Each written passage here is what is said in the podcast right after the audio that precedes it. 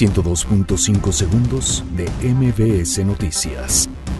La Procuraduría General de Justicia de la Ciudad de México asegura que balacera en Arts Pedregal fue un ataque directo. INEGI da a conocer que los homicidios en México alcanzaron su nivel más alto en 2018. Ministros españoles avalan solicitud de la Fiscalía General de la República para extraditar a Alonso Ancira, pues concede suspensión provisional a Hilda Austin contra orden de aprehensión.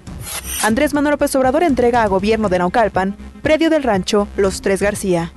López Obrador firma ante notarios su compromiso de no reelección y no corrupción. Detienen a Hamid N., líder del cártel de Sinaloa, en Playa del Carmen. Muere el presidente de Túnez, Mohamed Besikaid Essebsi. Estados Unidos busca retomar pena de muerte para hacer justicia. 102.5 segundos de MBS Noticias.